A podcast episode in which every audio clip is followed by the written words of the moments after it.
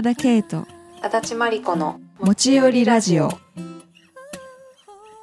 はい持ち寄りラジオシーズン2第12回目始まりました。大和田圭です。足立真理子です。いやー我々行ってきましたね北海道。行ってきましたね帰ってこれましたねむしろ。帰ってこれましたね。すごいなんか私北海道行ったの4日間だけだったんだけどすごい行ってた気がするなんか。わかるわかるわかる。ちょっと竜宮城っぽかった、うん。うん。そうだねそうだね。ちょっと時の流れがおかしかったよね。おかしかったね。ねなんか1ヶ月ぐらい行ってたような気持ちになった。なったね。うん。濃厚濃密だったよね。濃密だったねいやこれを聞いてくださってる方にもの中にもあのライブに来てくださった方いるかもしれないんですがまずね私は札幌で土曜日6月4日土曜日ライブしてトランキライザーであの来てくださった皆さんありがとうございました。でその後5日に支笏湖のペンネンノルででライブしてでバリコちゃんはそのライブに間一髪間に合ったね。間一髪間に合ったそう。あのね。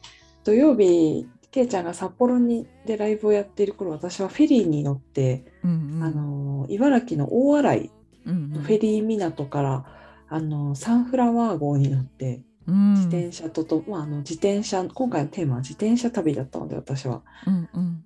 そう自転車にとと共にフェリーに乗って海の上で電波のない時間を過ごしていました。そっか電波ないんだ。なんかやっぱね海に出るとねあんま電波なくてね、気持ちよかったよ。うん、そうで次の日のうん。お昼に苫小牧に着いてそこからうん。24キロ25キロとか30キロはないぐらい、うんうん。あの北海道の支笏湖うん。のそのマフィン屋さんペンネンノルデまでひた走るっていう。おー。本当にもう着いたのあのいろいろあって苫小牧を走り始めたのが多分2時半とかだったかな。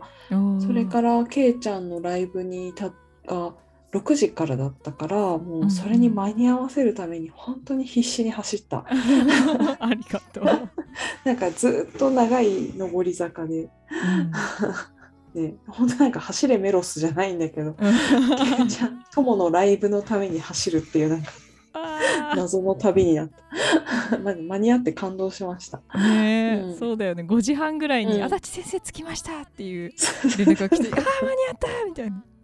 そうそうそうちょっと面白かったあの瞬間は本当に。途中なんか一回諦めてあ間に合わないかもって。くじけそうになったんだけど。頑張って走ったよいやー よく頑張った、そお疲れ。そんなそうそんなスタートだったものだから、うん。一日一日が濃厚でね、濃厚だったそうだねったね。ライブもすごい最高だったよね。本当に。めちゃくちゃあったかい空間で、うん。うん、高かった。札幌もねすっごいいい夜になって、うんそっちはうんうん弾き語りソロうんでもじっくりお客さんと過ごしてって感じで、うん。でその日にあのラッキーテープスっていうあのすごいかっこいいバンドのライブが札幌でちょうど同じ日にあってで宮川淳君もそのラッキーテープスのサポートメンバーとして札幌来てて。すごいよね。そんなびっくりだよね。そんな偶然ってあるみたいなね。本当だよね、でそれでそのラッキーテープスのあのうん。サポートメンバー他にもあの私が前の「シネマティック」ってアルバムで一緒にやってる小西涼君とかあの長い付き合いのシシンガーの吉岡優穂君とかもいたりしてなんか、もう札幌の夜も相当エモかったんだけど。そうだね。そうそうそうそう。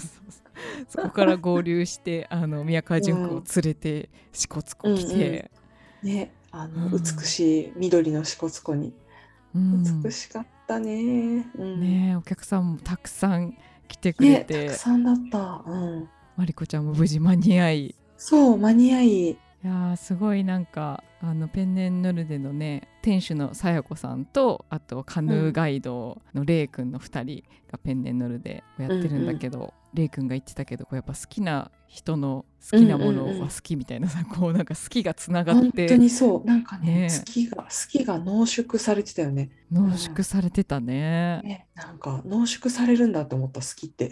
うん。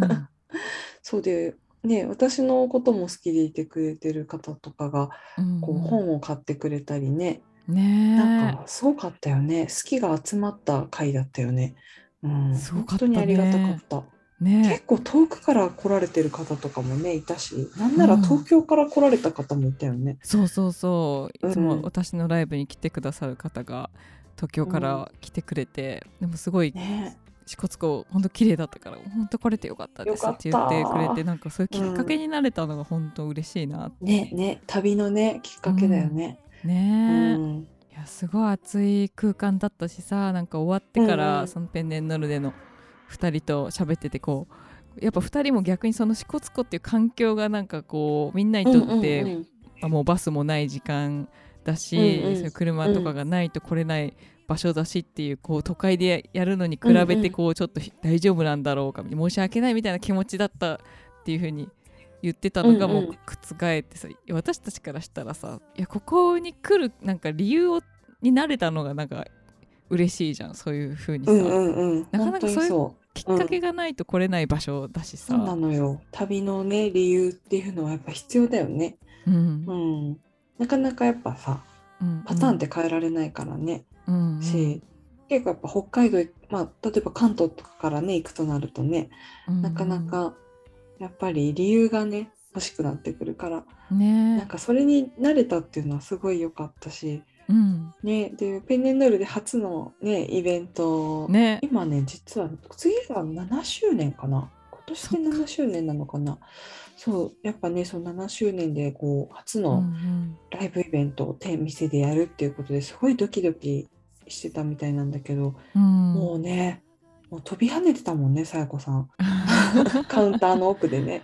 いやもう嬉しいよ。いなんかうん嬉しかった。胸がいっぱいになりました私、うん、や本当初イベントをね務めさせてもらって光栄だわ本当に。ねえなんか本当に一日一日がの濃厚でさうんね本当にちょっとここ12週間はそんなわけで怒涛のねまだ私はなんかうまく時間に体が馴染んでなくてわかる必。死で毎日 呼吸してる。うんけいちゃんが私より1日早く帰ったんだよね。うんけどけいちゃんが去った後私多分2週間ぐらいいたような気がしたもん。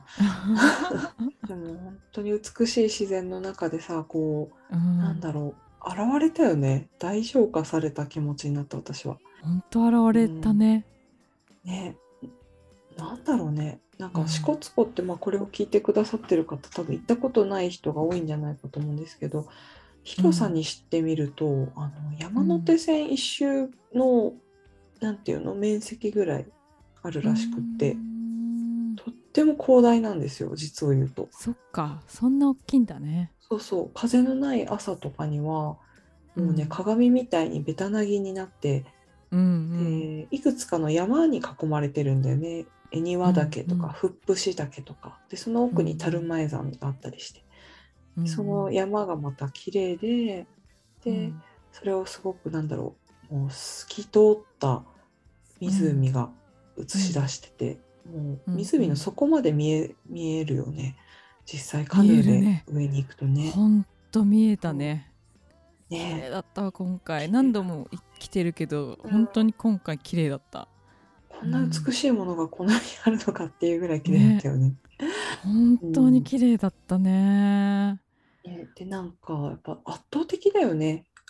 ん。もう人間を軽く超えててさ私は毎回行くたびに思うんだけどこううん。本当に大事なこと以外全部流れてっちゃうなってすっごい思い毎回思うんだよね。全部現れて、で最後うんうん。に自分の大事なものだけ残るみたいな、うんうん。そんな感覚にいつもなるんだけどやっぱ今回もなって。うん。うんうん。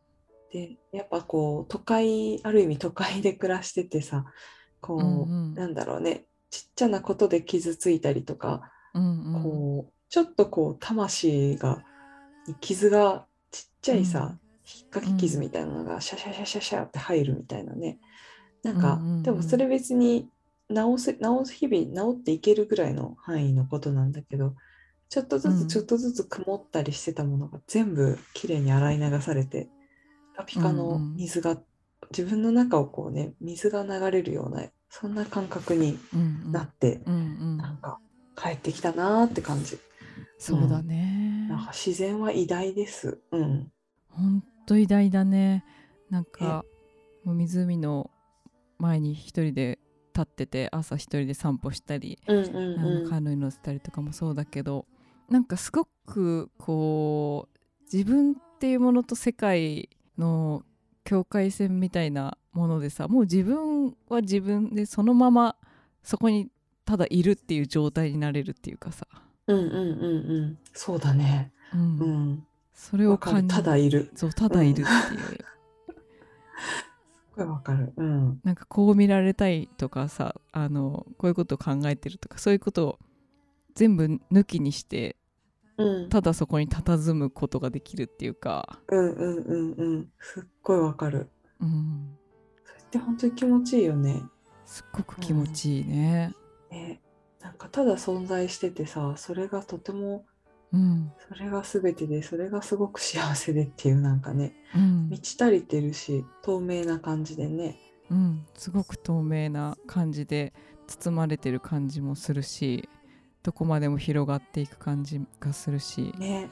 う。うんん、だから支笏湖に来る人はやっぱ朝のお散歩してほしいから ぜひ一泊してほしいよね。ね 泊まるとこいっぱいあるから。あるある温泉もねあるそうそう。し支笏湖温泉だからねあそこね一そ応。う、温泉街だから。うんうん、すっごくいいおすすめです。心の選択とか魂の選択って言うとさ、うん、はいはいって感じになるけど実際そんな感じじゃん。ほんと実際そんな感じだね。うん。実際やっぱそれはやっぱねこう体験してい一見にしかずじゃないけどうん、ぜひなんか休み取って行ってみてほしいです。ね。行ってみてほしい。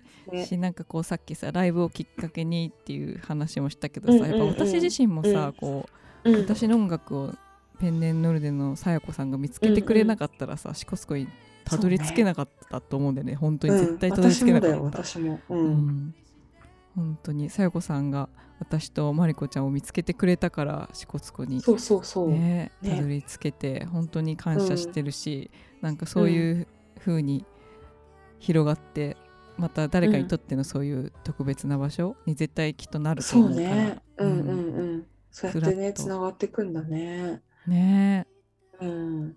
ぜひ訪れてみてほしぜいひぜひぜひ行ってみてほしいです。ねね。なんかそれにさやっぱこうそういう何かがないとさやっぱどうしても自分はこうストレンジャーとして行くわけじゃない、うんうん。そうね。うん。けどそうじゃない場所ができていくのって本当に嬉しいなと思うね。んだよね。そこはもうなんか私たちのホームだよね、もうね。うん なんだろうね、こう砂付近にとってのムーミン谷じゃないけどさ。うん。やっぱこうね、居場所というかね、なんて言うんだろうね、やっぱ大事な場所だしね。うんうんううんん。なんかそういうご縁のある土地がさ、こう増えていくっていうのはとてもいいものだね。とてもいいものだよね。うん。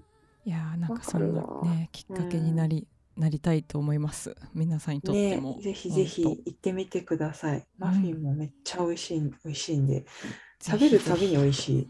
う。うんん美味しいねあのね、うん札幌ねトランキライザーさんもめちゃめちゃ素敵なバーだからぜひ行ってみてくああ、ださい行きたい。そうそう。なかなかいつもさ、支笏湖に行くと、そうそう支笏湖から出なくなっちゃって。そう ちょっと札幌の方面にもぜひ行ってみたいです。お世話になった、その本を置いてくださってる本屋さんとかもいくつかあって、うんうんうん本もね、ぜひ行かねばという感じ。うんうんねえ、旅したいうんね。ねいや旅帰っはてきたばっかだけどいい。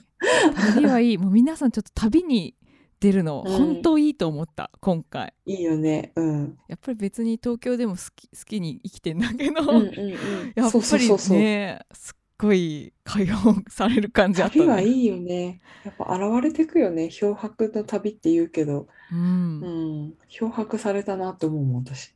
思うねやっぱなんかこう言葉でにするとなんかありきたりだけど、うんうんやっぱりなんかありのままになっていくって感じがする。そうそうそうそう、本当にね。うん、旅はいいぞ。フェリーの旅も良かったですよ。うん。フェリーいいね。ういん。や今回フェリー私フェリー乗ったことないんだけど自転車もね、うん。本当は支笏湖でマリコちゃんと一緒に乗ろうって言ってたんだけど私は体力昼寝してたから。私とレイ君とさやこさん3人でもうケイちゃん寝てるなと思って置いて、うん。もう聞きもせず置いてって、うん。3人でチャリ旅、チャリで支笏湖をね、10キロ、片道うんうん。10キロぐらいそれでも走ったんだよ。すごい8キロぐねらいかな。うん、うんうん。往復16キロぐらいを走って、すごい超気持ちよかった。本当に最高だった。いやいいねうんいや次回はやろそうそうねまたケイちケイちゃんが今度起きてる時に。う、うんうん、そうそうそうそう。まあ本当大冒険というか、でもすごいいい旅だったよね。いい旅だったね、なんかこうやってね私たちが支笏湖に揃うっていうのもねなかなか初めてそうだったしねそうそう、面白いよね。面白いよね 普通に当たり前にさ、支笏湖に一緒にいるって面白かったね。ね面白かったね、あそうそういえばうちらもそのあの前回先週はね放送この持ち寄りラジオ一回お休みの代わりにインスタライブをこうカヌーの上から やってあのアーカイブ残ってますので皆さんぜひ、そうそう、うんカヌーからの景色を。色合いを見てください。湖の美しい色を。ほんと綺麗だよね。綺麗だったね。今も余韻がある私。あるある。私もあるあの圧倒的な湖の前に立った時の感覚がまだ残ってるんだよね。うんうんううん。んだからまあそれはそれでいいことだからさうんうん。やっぱちょっと大事にしてね。なんかこう今の生活も別に決まりきったものでもないし当たり前のことでもなくってさうん本当はいつでも変化って起きるんだなってうんやっぱ旅に出ると思うからうん。その感覚は忘れないでいたいなって思う思うとさうん。本当にあのけいちゃんの曲の歌詞にある「あのうん。毎日が小さな旅」っていううん。あの感覚でやっていきたいなっていう気持ちになる。本当だね。本当はね、うん。本当は毎日もさ、そうあってほしいよね。うん。何が起こるか分かんなくって。うん。ね本当にそう思うわ、そんな気持ちになれました、私。うん。私も慣れました。なんか支笏湖帰ってきてからすぐダダダッとこう、まあ今月末ねね。そううんコットンクラブ6月コットンが29日にあってそれに向けてのリハーサルとかミーティングとかうんうんうんインタビューとかがダダダッと始まってきて、だね。うんうん。でも支笏湖行っといてよかったと思ったしなんかすごい全然違う気がするそうだね。やっぱ一回ザーって現れて、洗ったし、なんか違うケイちゃんだよね、もうもはやそれはさ。うんなんか違ううん私になって違うケイちゃんだよね。うんあの柿崎まりこさんも言ってたうん。そうそうなんかケイさん変わりましたねみたいなあ、すごい、さすが。うんさすがマリコさん。うん なんか大きい感じになったとか言って、あ、よかった、よかった。うんやっぱうまいことできてんだね、こういうのってね。ねえねコットンもね、うもう本ん当にすぐにさ、うんクリエーションの、もう帰ってきた次の日とかにはもう動いてたよね。動いてた、うんもうまあ何ヶ月も前から準備はしてるんだけどあの柿崎まりこさんが自分の公演がね、うん。6月の頭に私たちも見に行ったんだけど、ウィンキーっていうのがあったから。うんううん。ん。それが終わってからこう具体的なリハーサルとかは終わってからガーッと集中してやっていきましょうっていう風にうん言ってて、うんちょうど支笏湖から帰ってきたタイミングでよし、うん。やるぜみたいな感じで。今がその時だっていう。いやー、すごいよ、本当に。うん。うんいやー始まった感あるし、まあ、この数ヶ月でこういうことしたいとかいろいろイメージしてたものとかもすっごい時間をかけてずっと考えてきたけど、まあ、その間にこうちょっとずつできていたかっていうとそういうわけでもなくずっとなんか探して探してうん探して探して探してうんうんうんうんここに来てバチーンってハマったみたいな来たみたいな。そうだね。そうだね。うんうん。ピタって感じだね。なんか無駄がなくてすごいなって思った。見てて。いや私めちゃくちゃ戻りつとかがないじゃん。確かにね、うんなんか本当にピタってはまったって感じ。うん。そうだよね私もなんだろう、うんその制作状況というかね、うん、よくこんな風に電話で話してるから、そうそうそうもう本当にみんな来てほしい。来てほしいよねかなりの挑戦作だよね、これね。めっちゃ挑戦してる挑戦作。うん。かなり挑戦してるし今までにないものになるね、ね。で、面白いのが、うんあの、まあ、北海道にね、いる時に、ペンネノルデのさやこさんはね、なんかうん、ね時々お告げを言うんだよね。うんうんうん 本当に面白い人なんだけど、うんさやこさんはね、時々すごい本質的なことをさ、ズバって言うじゃん。言うそのね。今回もそれがあってねそれがねうんあのコットンクラブで今度ケイちゃんがするショーの中身が想像できないって言ったんだよね。そうそうそうそう。それはね全く批判的な意味とかでは全くなくてさやこさんががこうすごくどんなものなんだろうって想像した時に絵がねうん浮かばなかったんだよね、って言ってたんだよね。うんでそれでさこうハッとしたんだよね、聞いてて。それはもしかしてとても大事なことなのではっていうさ、うんうん。そうそう告知をするっていう意味でね、ううん。ん、なんかあの瞬間すごい私カチッて切り替わった瞬間みたいな感じ、印象があった。なんか流れが。うんうんうん。本当そうだったかギアね。ギアが入ったじゃないけどさ。うんうん。チッてなんかねうんうん。お告げだった気がするあれは。お告げだったねあれは。ね私たちはさそのやっぱさ、うんマリコさんの踊りだったりさコンテンポラリーダンスの舞台がどんな感じだったりさ、うんそういうのを結構見てるから、うん。なんとなくこう頭の中にさ映像は浮かぶしさどんなものだっていうのをなんか分かった状態でみんな会話してたじゃん。うんうん。けどさよくよく考えたらそのコンテンポラリーダンスってなんだってそもそもなんだっていうところとかさうんうん、あとそのコンテンポラリーダンスと音楽が一緒に舞台を作るってどういうことなんだろうとかさ、うんうんそういうのって確かにあの想像がちょっとつかない世界なんだなっていうのがさうん。うんなんか分かってうんうん。っていうんだろう。でもそれが共有できた時にさうん。来てくれる人と見え一緒に見る世界っていうのがうん。すごいものになるんじゃないかなと思って、いやあれはすごい、ね、いいタイミングでね。そううんいいタイミングですごいいい気づきをくれたすごい言葉が来たよね。んん。そうそうそうそう、うん、そこでさやこさんにこういうビジョンでやろうと思ってるんだってことを説明したらさやこさんがすごい、あーってなってくれたのもかったしそうそう。そうそうすごいケイちゃんすごいことをやろうとしてるんだねって言ってくれて。そうそうそうそう。あの時なんて言ったんだっけケイちゃん？あの時はねただ音楽ただ私のライブで私の曲でただ踊ってもらうんじゃなくてこううんうん。音楽とダンスで物語を表現しようとしてるってだから完全に新しいものを一緒に作っていくっていう公演なんだって話したかな。そうそうそうそうそうだ、う。ん。そしたらああそれならってなったんだよね。うんうんうんううんんうんうんうん。確かにそれ説明しないと全然わかんないよね。すごい。私もハッとなったね。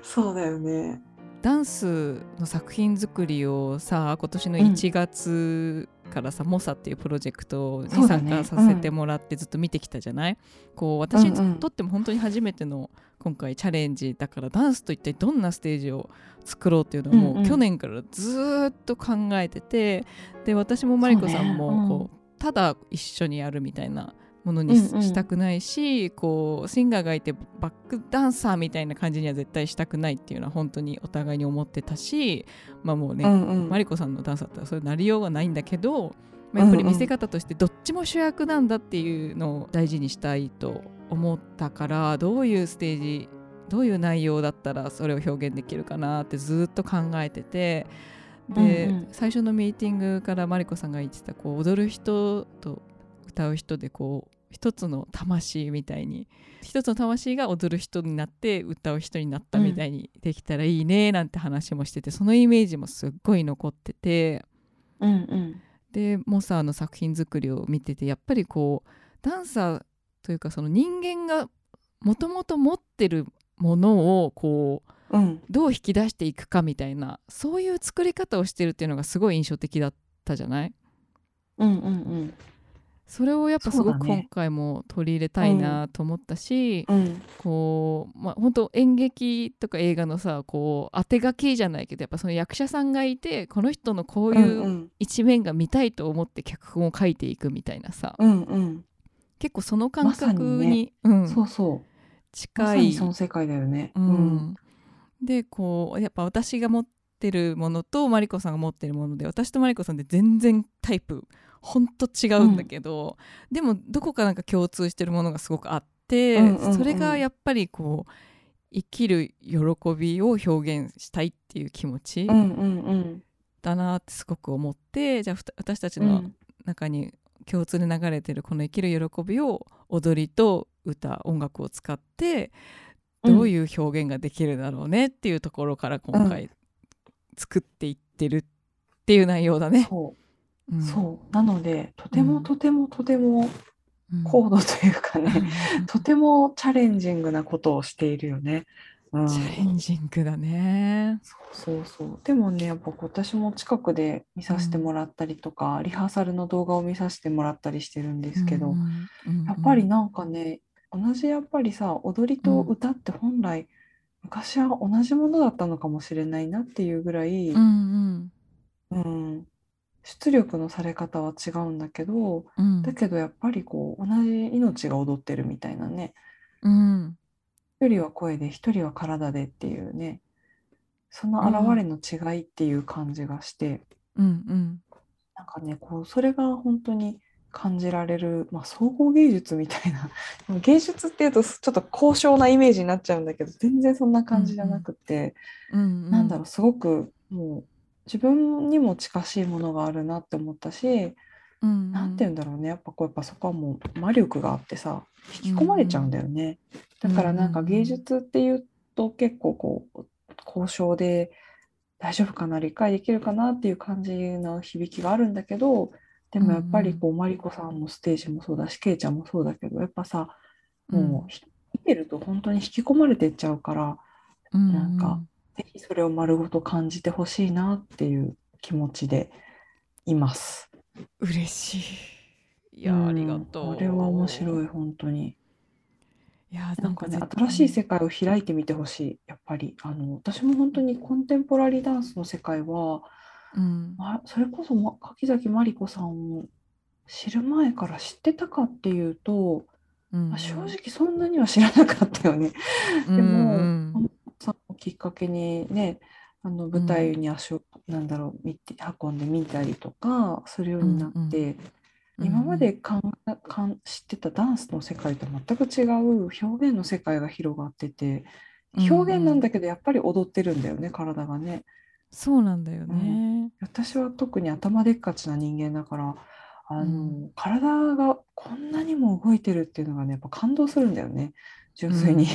うんうんでまさに生きる喜びだしさ、うん。うんね、見てる人も一緒になって本当にうねってくみ、うねりを感じるような、うんそう。ね、実際マリコさんのさこの間の単独公演、まあ単独公演というか出なんて言うんだろうね。ウィンギーっていうね。ウィンギーっていう、うん。マリコさんがこう、うん。プロデュース総合的にこう振り付けもコンセプトも全うん部マリコさんが作ってて、でんマリコさんがそうんうんのダンサー出演者に対してうん。こうアイディアを彼女彼女がやりたいことをこう、チームで作って表現していくっていう舞台。うんなんかねこう私自身は動く動いたりはしないんだけどさ一緒に自分の体の中も動くような感覚にすごいなった。うん。なるね。だからねそれはやっぱ踊りにしかできないんだなって思思ったんだよね。うん。うん、体も全部ね、動いちゃうっていうかね。なんかこうマリコさんの動きや踊りやマリコさんを通じて出会ったダンサーたちの踊りを見てると、なんか自分の思いがけないところが開く感じがすんだよね。そうそうそうそうそうそうそうなの。うんすごくその感覚があるしでなおかつ一緒に作り手側として一緒にいろんなディスカッションとかアイデアを交換してると、うんうんうんそういう発想があったんだとかすっごい面白いんだよねもう。やっぱミュージシャンの発想と全然違うそのショーを作るっていうことに関して。うん。とか、あのね。やっぱ私たち音楽側の思い込みもすごいあるしうんうん同じテーマや同じ言葉、うん。でも全然違う捉え方があったりとか見せ方があったりとかで、うんうんうん。もうね、うん。本当に楽しいで、なるほどーってなったりしながらやってるね、か本当ド今キュメンタリーとかにしてほしいわ。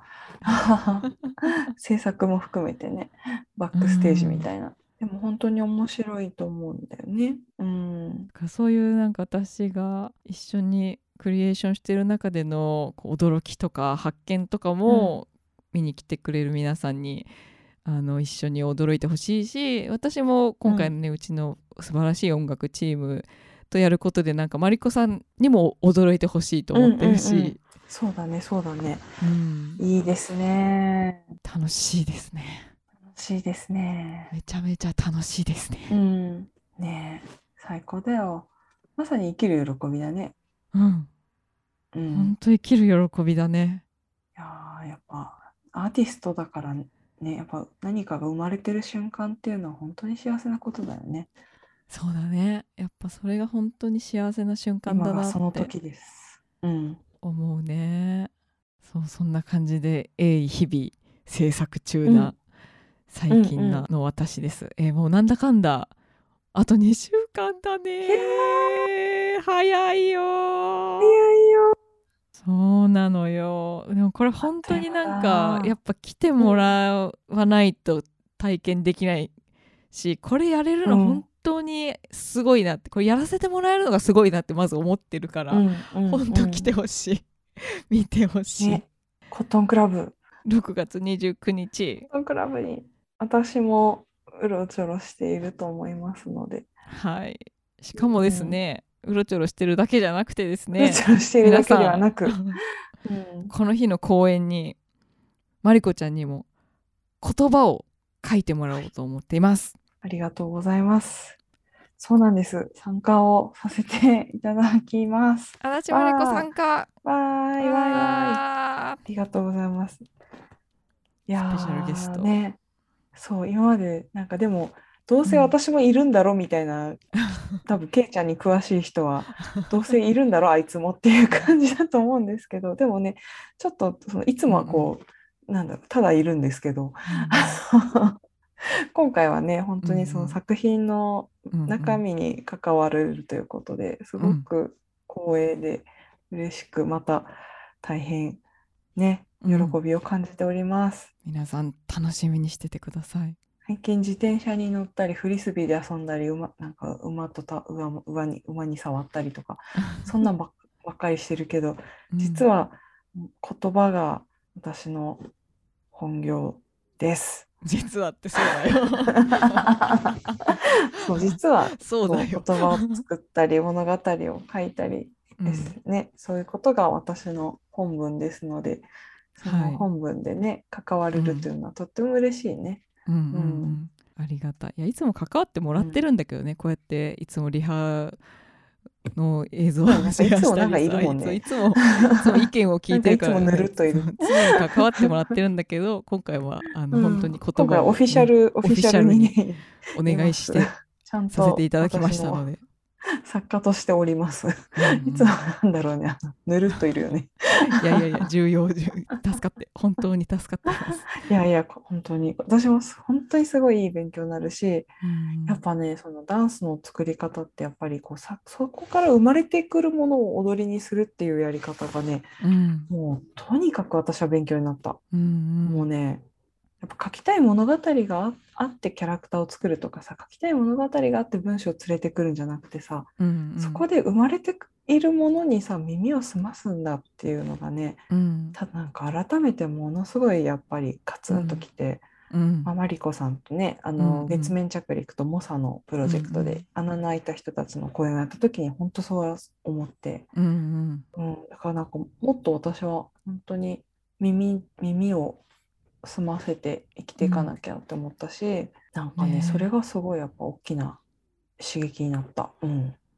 ねえ私もそれは本当に刺激になってさ、やっぱそこから生まれてるそうそう生まれてる。るね生まれてるものをいかにキャッチするかそうそうそうそう、キャッチなんだよね。本当キャッチだしあなんか今来そうって時にちゃんと踏ん張ってそれから目をそらさないでいるってことが本当に大事だなってなんか思う。うん、ついね、手癖でね、自分のさ、うんうん。うんパ今までのパターンを使っちゃったりすることもあるんだけど、うんそれだとやっぱつまんないんだよね。うんうん。うん、だからやっぱり本当に、ね、その瞬間その瞬間さ、うんうん。耳を澄ませてうん。踏ん張って形にしていくっていうねうん。本当にそれがすっごい大事だなって思った。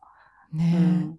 しかもその瞬間って本当さずっと特に今回、去年からこの公演が決まってからずっとこの日のことをずーっと考えてきたけど、ね。もう何も起きないのが 5, かうんうん。5, か5ヶ月ぐらい何も起きなかったけど でもそこを辛抱強くずーっと待っていたらそうそうそうそう。みたいな。あ来たみたいな瞬間が。そうそうそうそう。本当そうなんだよね。あれって不思議だね。不思議だね、やっぱ今回一緒にこのテーマを表現するための、まあ、モチーフとかあと私の中でうんうん。この日のための音楽をずっと作りたいと思っててそれをずっとあの、うん。考えてたんだけどうん。これだっていうのができてなんうんうん。かこれできなかったら人間やめようぐらいに思ってたんだけどギリギリ自分を許すことができたみたいな。そうだよね。それが北海道の直前とかにできてたよねそうそうそうそう。言っていいのかな？ううんん、うん。本当に北海道の前だったよね。前だったね。だから北海道はそれが生まれた状態で旅がうん。できたよね、ううん。んだからその曲とともに旅した感じもあったしさ。あったね、うん。すごいあった、ね。もう行く前に絶対にに作ってから行きたいと思ってたから踏ん張って踏ん張って踏ん張って。来たーみたいな。よくできたね。しかも無理して絞り出したって感じじゃなかったもんね。生まれたそうそうそう。パーンみたいな。そうそう。なんかもう無理くりできないからもうとりあえずなんか全完成図は見えないけど、フィギュア作り始めるみたいなそういう時もあるんだけど 今回はそういう感じじゃなくて、あ来たできたなんみたいな。か完完成形をうん。空から取り出したみたいなそう感じだそうったよね。そうそうそんな感じだった、CD をなんか空からスって取り出したみたいな、そんな感じだったね、うんそんな感じだった、うん。いや面白い。人が何かをものを作る瞬間でうん。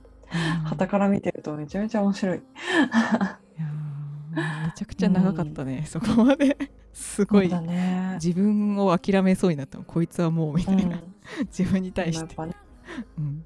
なんだろうね。うん。短ければその期間がさうん。なんだろう。短ければいいってもんじゃないしね。やっぱ長いそれ必要な長さがあるんだなって思うし。うんライベストタイミングなライトタイミングな感じですね。うんうん本当にそうだったね。ちょっとね楽しみにしててほしい、い楽しみにしてほしい。やーちょっことれを2回公演があるのでどっちか来てそうなのよ。ください。ファーストとセカンドと2回1日2回公演があるので、ぜひ皆さん、私はぬるりぬるりとあのうん作品に参加してるんですけど普通に物販とかやってると思うから。あの毛布もぜひ置いてください。あそうそう。毛布も販売してさせてくれもらえるそうなのでぜひ。もちろんもちろん。毛布毛布ちゃんもいますので。ぜひですよ、ね。足立真理子さんと握手ですよ、コットンクラブで。いやいやマジ普通に物販でお釣り受け渡ししてるだけだから。すいません。ただまあね先生にそんなことをんやらいやいや大丈夫大丈夫。物販好きだから でもね本当にコットンクラブ、ぜひなんかやっぱこう特殊な時間ってやっぱ生まれるから、うん。ぜひぜひ見に来てほしいし体験してほしいよね。うん。うん、体験してほしいね。うん、ぜひぜひぜひです本当に。ぜひです。6月29日水曜日、ファーストが6時からセカンドが8時半からです、お好きな方に。はい。お待ちしておりますお待ちしております。いやーなんかこのコットンのこともそうだけど、なんか私たち最近すごい刺激を受けまくってあの持ちそう寄りが渋滞してるんだよ ちょっねとねそう持ち寄り渋滞が起こってるんだよね まさかのそう。そうそうネタ切れとかじゃなくてそうそう。渋滞だよね。渋滞だよね。まずそもそもマリコさんのウィンギーの話もそう。したいしそう。したいしであとうん。北海道も、がうん。すごい今回短縮バージョンで喋ったけどさうん本当はなんかこう私たちねこう車で往復うん。300キロぐらいだよね、走って。走ったね、まあ走乗ったってか私たちは。何一つやってないんだけど そうあのレイ君が運転してくれてね、うん。あの高村牧場さんにこう馬をねうん。サラブレッドのお馬さんを見に行かせてもらってね。またそれがすごかったんだよね。すごかったね、みたいなね話とかね、うん。いっぱいあるのよね、いっぱいあるしで私はねやっぱねこうん。う北海道の帰り道からもうずっとひたすら本を読んだり映画を見たりうん、ドラマを見たりしてて、物語作品にもどっぷり結構使ってて、うんうんまあ、レペンネンノルデの本棚にさお家のうん方のね、うんあのうん。パウロ・コエリョが私はすごい好きなんだけど、うんうん。その中でこうふと目に留まった「ザーヒル」っていう小説があって、うんうん。うん、そのザーヒルをねこう朝のお散歩に持ってったんだよね。私その日々は5時半ぐらいにいつも目が覚めて6時ぐらいから1時間お散歩してうん湖の周りにいたんだけどさそのお散歩で読んでたらまあそれが本当になんていうか、今私が読むべき本だったなっていうようなうんうん。不思議な本でね、うん。うんうん。それを読み終わってケイちゃんに速攻持ち寄って読めみたいな感じで、今読んでおります。そうそうそう。ね、で同じようにこう糸山明子さんの小説に私は今夢中なんですけどあの、うん本当すごくてここの世界をなもうねすごいまだこんなに読めるものがあるっていうね今喜びに使って浸ってる。うん、で糸山明子さんのトークイベントにもたまたま朝起きて最初に見たツイツイートが糸山明子さんの,、あのうん今夜 B&B 下北沢のね、うん。のトークイベントが、あのその日だったかな当日の朝。そのツイートを見て、うんその瞬間とりあえず申し込むよね。ででうん真紀子さんのトークイベントに行って直接作家さんの話を聞くっていううんこともできて、またそれがすごい刺激的だったりとかさ。うんうん。あとは私の解放日誌をあの見終わったとかさ。うんうん。あとは前回紹介マイしたねクミルズ韓そうそうそうそう。国ドラマのね。そうあとマイク・ミルズ監督の「あのん。カモンカモン」っていう映画うをん。ついに見に行ったりとかね、うん。なんかあのとにかくす大きなものをちょっとうん。短期間に読みすぎて、うんちょっとクラクラしています。本当だ持ち寄り渋ね。滞だよね。本当は一個一個1週ね。間ぐらい使使っていいような、どれもさ、1週間分のなんか内容が、1週間分以上の内容があるんだけどさ、それがなんか。一つ子から帰ってきて、ドドドドドって経うん験してて。ううんうん。いや本当にそう私も、うん私の解放日誌見終えたしあと、うん。支笏湖に行く前にジャネット・ウィンターソン、まあ、これももともとはマリコちゃんがね、去年私におすすめしてくれたうん。東大森の話、東大森の話を。うん。がもうめゃちゃくちゃすもうん。う本当に素晴らしかったから、他の作品も読もうと思ってて、で買ったんだで読み始めたんだけど一回放放置というかこうちょっとインターバルを置いて、また読み返したうんうん。らこのタイミングで来たみたいな。ね。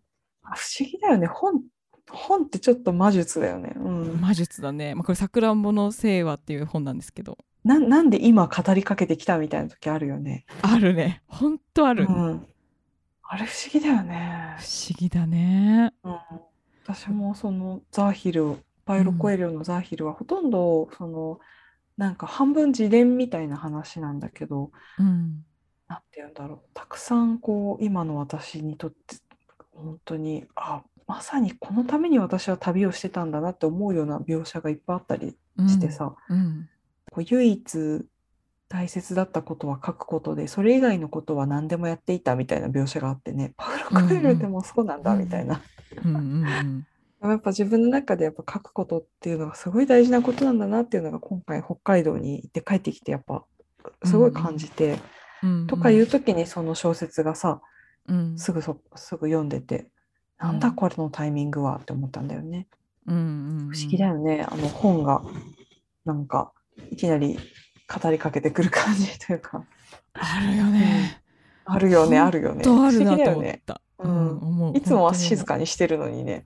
そうなんだよ。なんか急に気になってさ、うん、本棚から取って読むと、ああみたいな。そうなのよ。まさに今回もねその現象が起きたね。ねえ、いや、ほんとそうだね。ビビる。本当にビビるい。やー、ねえ、持ち寄り大渋滞。大渋滞、本当に皆さんに持ち寄りたいものがありすぎ。なかなかね、追いつかないしさ。そう未来には未来の渋滞が起こってると思うんだよね。なかなかこういうのって 溢れて止まらないものですね。止まらうんないものですね。まあ、ゆっくり一個一個行きましょそうですね。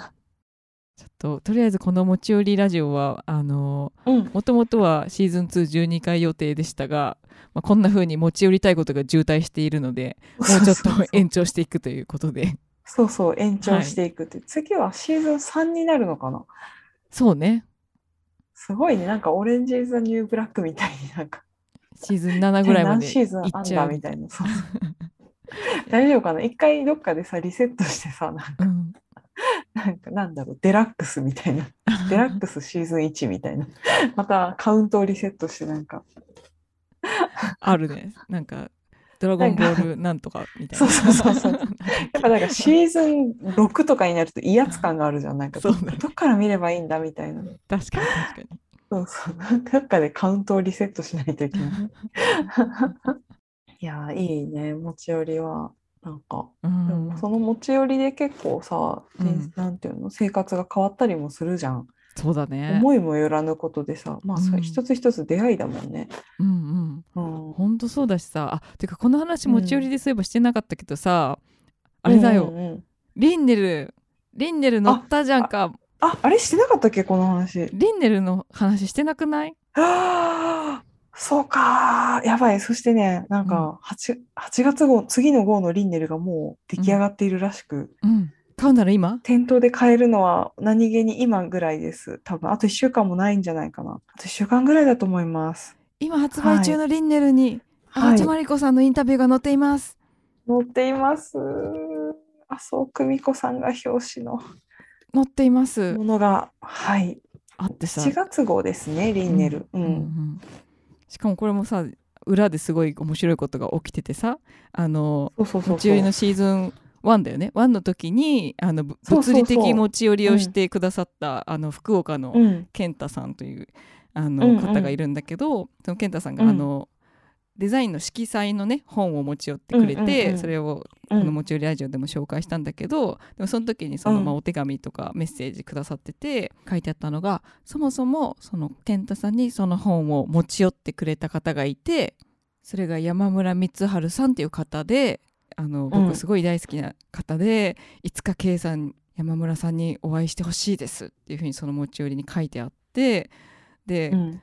そこからもう数ヶ月経ってさたまたままりこちゃんがこう、来来週リンネルの取材なんだよねみたいな感じでいつも別にそういう、そう。うんうん。あのお仕事のねやり取りのメールとかを私が目にすること全然ないんだけどたまたまなんかその時そのメールを、本当にたまたま。ねうん見せてくれなんたんだよねでだろうね。。なんで見せたんだろう、私。普段さ、うん私あんまり人にメールとか、もちろんやっぱね、機密事項というかさ、うんうんねうん見せないもんだから、うんうんその時はたまたまその日比谷公園でさ、うんうん一緒にパン食べてたんだよね、ケイちゃんとそう。そうそうそう、そう、なんていうの、あの、ベンチにさ、隣同士座ってたからか、なんかこう、その中でこう、スマホを取り出した流れで、うんうん。スッとこうん。う、のぞ、なんていうの、ケイちゃんに見せるみたいな感じだったんだよね。そうだねそうあれ、だね向かい合ってたら多分見せなかったよね。そうだね。そんなわざわざ、ね、隣り合ってたから、そうそう、わざわざね。うん、うんそしたら、え、この文字、そうあれ？ここのの文字山見覚えがある？とか言ってって。このお名前見覚えあるなと思って、うんこれはあの持ち寄りで言ってたあの方ではってなってねそうそうそうそうそうそう。びっくりしたよね。そんなことあるっていう。そうその方がまさかのそのリンネルでのマリコちゃんのインタビュアーさんだったんだよね。そうそうそうそうそうそうなの。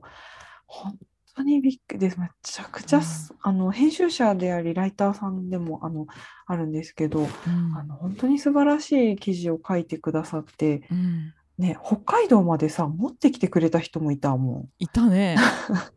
面白かった私うん雑誌にサインするのって初めてだった。なんか自分が載ってるページにサインをさせてもらったんだけど、なんかうんなんかすごいことが起こってるなと思って。うん本当にね、すごい素敵な記事になってて、ね私はなんかもう大事にしてるんですよ。で、かなりなんかね、広まってて、結構昔の友達、なんていうの、その友達から美容室でたまたま読んでたらたまたま出てきたよとか言って連絡来たりとか、うんうん。あとなんか実家の方の、うん。あの親戚とかいとこが、うんうんありちゃんこんなことやってるんやねって言って見てくれてたとか、へえ。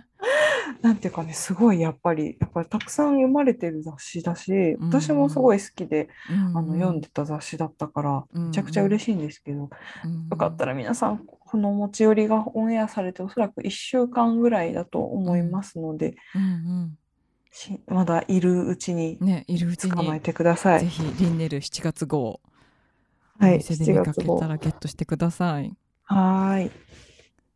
ねそんで持ち寄りをきっかけにそのライターさんに私も会いに行くっていうね。そうそうそうそうそうそう。あの日なんか、そうそうそう、ケイちゃんもね、来てくれて。そうそんな偶然があったらなんかもうちょっと会いたいみたいになってね、そうそうそうそう、来てくれたんだよね。そうちょっとおすごい晴れたね、気も天気のいい気持ちのいい日で。いやいろいろマジカルが、マジカルなことが起きますね。起きます。マジカルがいっぱい起こっております。でもやっぱそれ辿っていくとさ、うんやっぱなんかいいよね。なんかすごい大事なことことな気がして。ううんん。不思議だよねなんかね。うんうん。ねどっから花が咲くかわかんないしなんか花が咲くかもって思ってワクワクしてたら何か咲くでしょみたいな、そうそうそうそうそう。